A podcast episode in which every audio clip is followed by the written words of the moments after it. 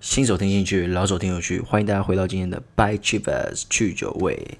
好啦，今天换我 Blue Monday 啦，而且今天还特别忙，我今天整个就是从早忙到晚，忙到晚上九点多。说真的，有没有？虽然这么累，我还是有没有该答应的要做到，还是要做到。我今天还是生出了一集，有没有？就是做的有点赶啦，但是就是该做功课都有做，这样子，所以也是一个很扎实的一集，对吧？那我们就废话不多说。赶快跟大家来讨论一下今天有什么新闻。好，那第一则，好啦，各位可能就说啊，你是不是啊都在做什么中美啊选战呢？你说你那个什么股市啊，结果你都在谈选举，是不是？你是不是政论节目？有没有啊？没有啊，其实这个。就像我说的嘛，这个证件真的要看呐、就是真的是你说什么影响到股市，我真的觉得没有比美国总统大选更能影响股市的，你知道吗？像上次对不对？川普一句话搞华为，台股是不是跌了四百点，盘中跌到六百点，对不对？就是这么简单的事情，对不对？好啦，这废话就是有点多了哈，就直接跟你们讲重点啦。第一则，这个川普抛连任证件，张牙舞爪对抗大陆列重点。对啊，上次跟大家介绍是拜登的嘛，那今天换到共和党开那个提名会了嘛，啊，理所当然是提川普啊，对不对？要不然我也不知道他们能提谁，你知道吗？虽然川普现在也是有点惨啊，就是他他手下幕僚啊，好像走了两个吧，然后一个还是他之前的竞选总干事，对不对？有没有？哦，那个是蛮有趣的啦，那个是一个女生，然后她老公是一个反川普的，不知道。有个什么反川普的一个，我也不知道一个社团，反正也是蛮大咖，是专门反川普的社团。她老公是那个社团的头头，然后就这个女生是这个川普的第一第一竞选一把手，有没有？很奇怪哈。然后呢，他们的女儿就在那个网络上说：“哦，妈妈支持川普，这个是让我人生毁掉，你知道吗？”然后就这个 Twitter 公开没多久之后，她妈妈就辞职了，你知道吗？就说不干了，不帮川普干了，对不对？不过。诶，有趣是她老公也辞职了，所以夫妻两个人就是诶淡出这个挺川反川的这个浑水了。好了，废话又又有点多了，你知道？就知道我今天多累，一直想讲废话啊。好，回来回来回来回来。那这个我一样啊，我本来真的很不想看这个川普的那个竞选那个这个 YouTube 的直播啦，但是这没办法，我真的对不起自己，你知道？就是还是要看，拜登都看了，我这川普看来也是要看一下，你知道？所以我后来是看的啦。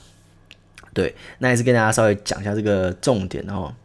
对，他总共列了十大啦，我就讲比较，我就比较重要的。对，然后第三个重点啊，就是说这个美国啊，不要再和大陆做生意了。如果大陆不尊重美国，美国就不和大陆做生意了。其实说真的，这一点就真的就夸张了。就是你今天如果说你很讨厌一个人，你说。OK，我是打从心里不跟他往来。你可能会说，呃，我就再也不想跟他讲话。你不会说我要把他干掉，啊不啃他的肉，有没有？这样这样这样，就故意讲很夸张这样，有没有？别人觉得，哎呦，那么夸张吗？对不对？有时候你讲的太夸张，就不像真的了嘛，对不对？你就真的不会去做这件事情嘛，对不对？那这个，所以我就觉得说，真的就是为了选举啊，就打一个反中牌这样子，对。然后再他有提到一个叫做创新未来啦。这个创新未来就是说，美国应一定要赢得这个五 G 的竞赛，这很明显就是针对华为来的。不过说真的，我觉得美国要赢还是有点难啊。就像昨天跟大家提到的，俄罗斯已经要协助华为做这个五 G 的这个竞赛，而且你说华为五 G 晶片其实搞很久了，我觉得那些。至少我觉得应该没有办法把所有国家都布设这个五 G 基基地台啦。但是我觉得如果只帮俄罗斯啊或少数几个国家布设，那些晶片量应该库存还是够啦，对吧？因为毕竟美国是有给缓冲时间的嘛。然后华为今天才看到新闻啊，就是台积电好像是产能满载满载什么满载华为的晶片的样子哈，对不对？所以我觉得这个五 G 竞赛美国基本上是输了啦，对吧？这其实就是有点不用再提了。那另外还有一个是说。要让战争结束，就是说要把美军带回家，然后让部分的盟邦分担军费，就是说，诶，我驻军在你南韩，你南韩要付我钱，你知道吗？对吧？我就觉得这个其实就是有点，你知道，像我跟大家说，我就是一个单边主义，就很明显单边主义嘛，就是，诶，对不对？这个我今天有人在你那边，你就是要缴费啊，对不对？哪有这种的什么什么朋友，没有这回事，对不对？亲兄弟明算账这种概念，你知道吗？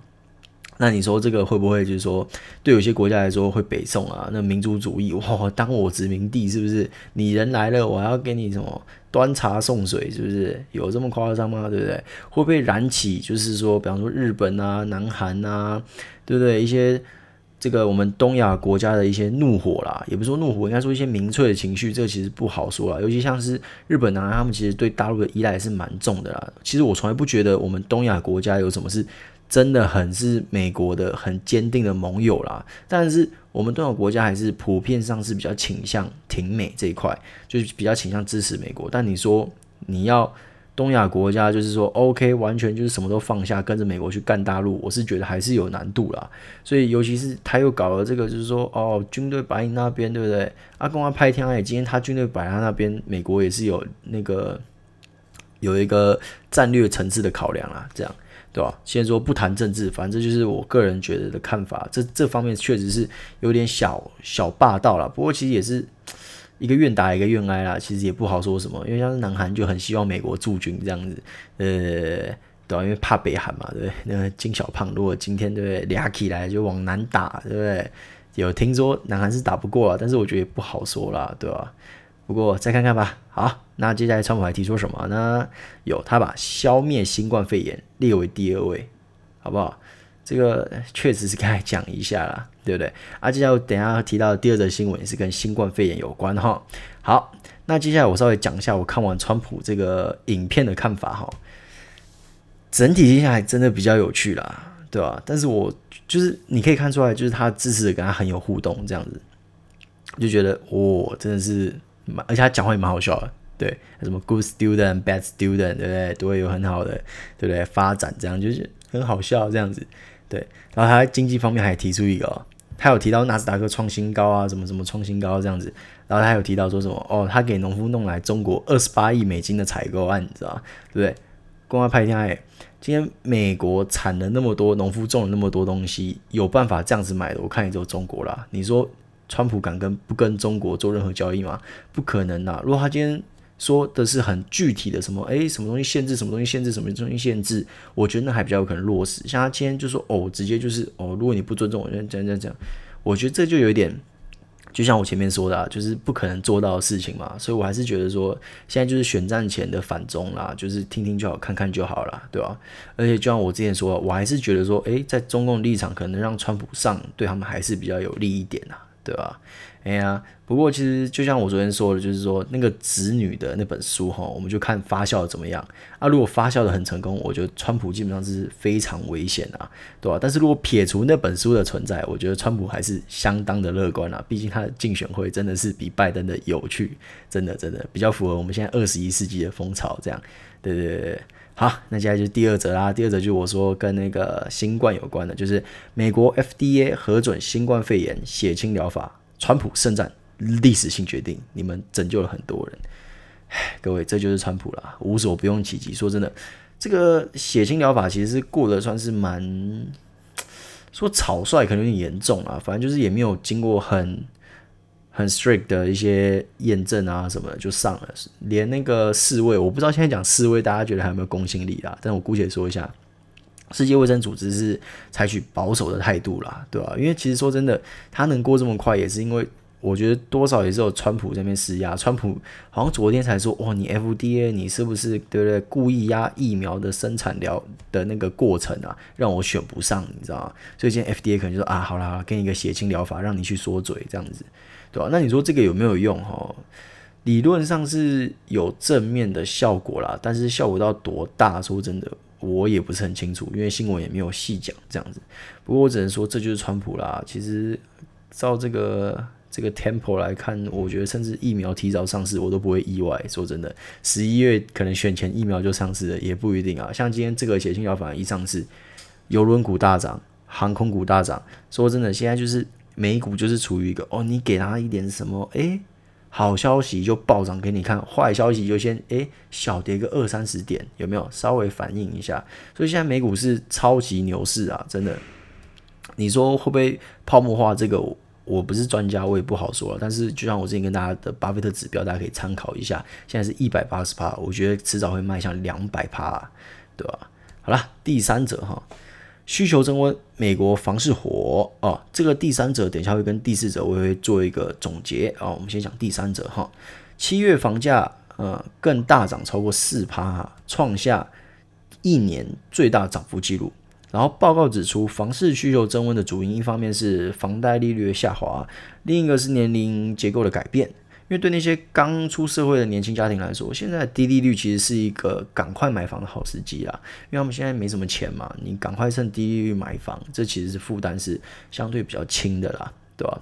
好，接下来第四者，接下来我会把三四者连在一起讲。我们先讲第四者哈，第四者是这个台湾有专家建议，金价回调可买黄金。说真的，这其实我个人就布局来说，我也是蛮蛮推荐这个黄金的啦。我跟大家稍微呃报告一下，现在黄金的状况是什么哈？从七月二十一号开始有明显的涨幅，从一千八百四十块一路这样子强涨到八月六号的两千零三十四块，这个涨幅是真的是蛮可怕的哦，涨了大概两百块哦，这个。这个涨了真的是蛮多的，这样子，对吧？那现在是回撤了，今天八二五嘛，八月二十五号回撤到一千九百二十八块，呃，美金啊。那其实我来跟大家讲，为什么我说三四者可以一起说哈？我觉得现在状况是这样，就是美元利率走贬的情况之下，就是说对投资人来说，诶，我与其把把这个美金放在身边，对不对？就看它越来越少啊，对不对？那你不如把它投资到诶。其他的地方，比方说股市啊、债市啊、房市啊，对不对？这些甚至原物料啊，什么，甚至去搞个期货，可能都把它比比它放在手上，拿去银行定存，这个零到零点二五趴的利率，说真的也不能干嘛，说真的，对吧？不如去转投资其他东西啊。但有些人可能会说啊，那这个黄金的话，这个会不会疫情结束，这个黄金这个避险啊，可能就会回跌？我个人是这样子想的啦。就是说，在美国无限 QE 这个美元的价值降低的时候，其实很多人可能会想把钱啊转往实质上的资产，就比方说黄金、原物料、白银，甚至是房市这些比较实质的资产，看得到的资产。所以说，以这样的逻辑去看，我是觉得黄金啊。原物料啊，这些其实还是有一些相对的这个上涨的空间啦。尤其原物料啊，以现在来看，就是说现在的需求其实我觉得是有慢慢在回升啦。那以这样子来看的话，我觉得原物料啊，说钢、铜这个呃镍啊那些东西，我觉得是还是有上涨空间啊。毕竟现在算差不多低点嘛。那铜价其实有一直在回温的状况。哎，以上就是我对今天的新闻的做一个整理啦，对吧？哎啊、我昨天跟各位分享那本书哈，我今天就忍不住去买了，因为我真的很好奇这本书里面的川普到底是什么样的样子。说不定我看完对川普有更深的认识之后，我对未来的哎总统大选走势可能会有哎新的看法，也不一定，到时候再跟大家分享哈。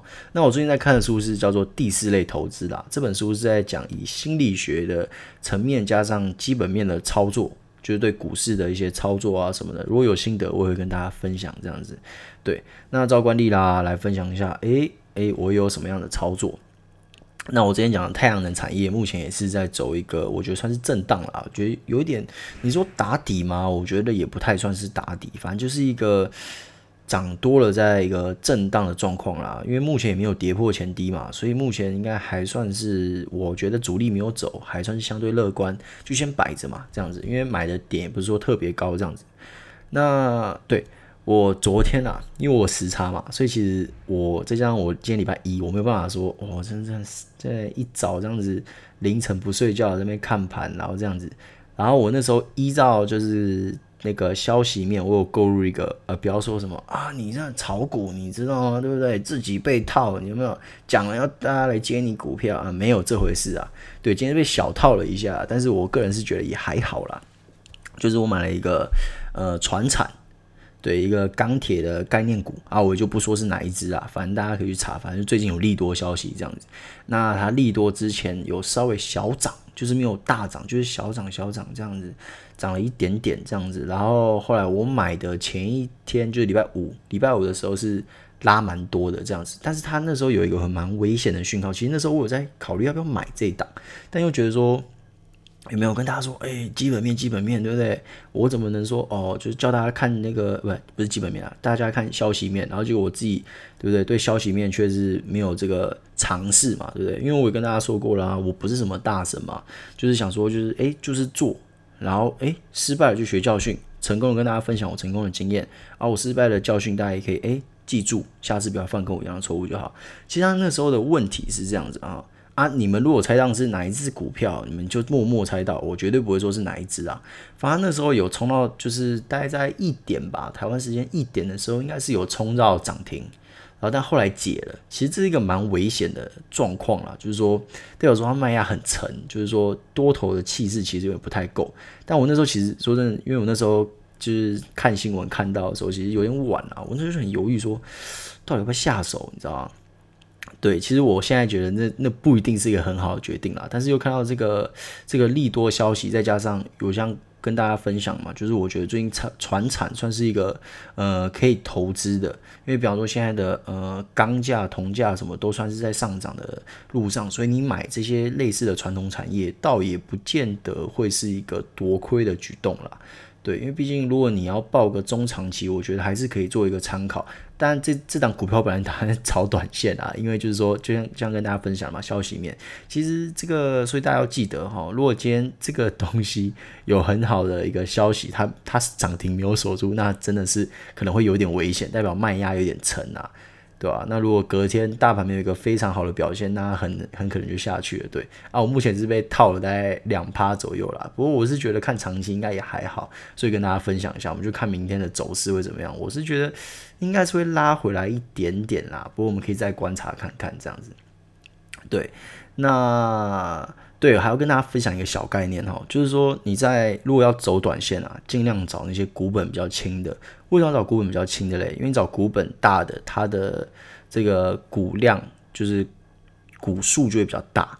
它股数比较大，其实你说你大户要拉就比较难啊。比方说你今天一个股本一两千亿的，你要怎么拉啊？对？几几千张股票，你到底要怎么拉起来？不是几千张或几万张股票，你要怎么拉起来？根本拉不起来，拉不动啊。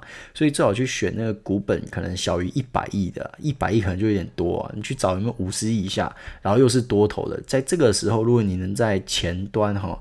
能进场，那基本上算是蛮稳的啦。就可能比方说，它拉个一两根啊，之后可能第三根开了啊。你觉得如果趋势仍然向上，就是说，诶，这个利多消息够强，你觉得诶，不可能就这样子。因为通常啦，我们这些喝汤的，基本上你只要愿意去呃等，基本上还是一定喝得了汤啦。就是你想嘛，这个大户不可能只拉个一两根就不干啊，对不对？但也有可能连续拉了四五根，那你就一直挂涨停，你只要买到一张你就赚到。对不对啊？你如果看到它已经连续涨七八天，甚至八九天了，那我建议就稍微观察一下了。除非它多头格局非常非常的强，要不然我是建议说，诶，如果它是待呃涨个一一一五天吧，涨个三四天、五六呃五六天就可能有点晚了。如果是涨个三四天，然后趋势依然向上，然后每次涨都是在涨在四五趴的话，我觉得那是买入，如果股本又低的话，那是非常非常值得购入的啦，对吧？哎呀，那今天的分享就到这边啦。那唉，希望大家明天可以继续加油，我也会继续加油，好不好？今天真的是有点累，你知道吗？今天真的是哇，忙忙的有够有够凶的，真的是一堆事情要做。好了，那就祝大家有一个美好的早晨啦。那 Bye Chief 去酒味，我们就到这边为止啦。那么明天再见，拜拜。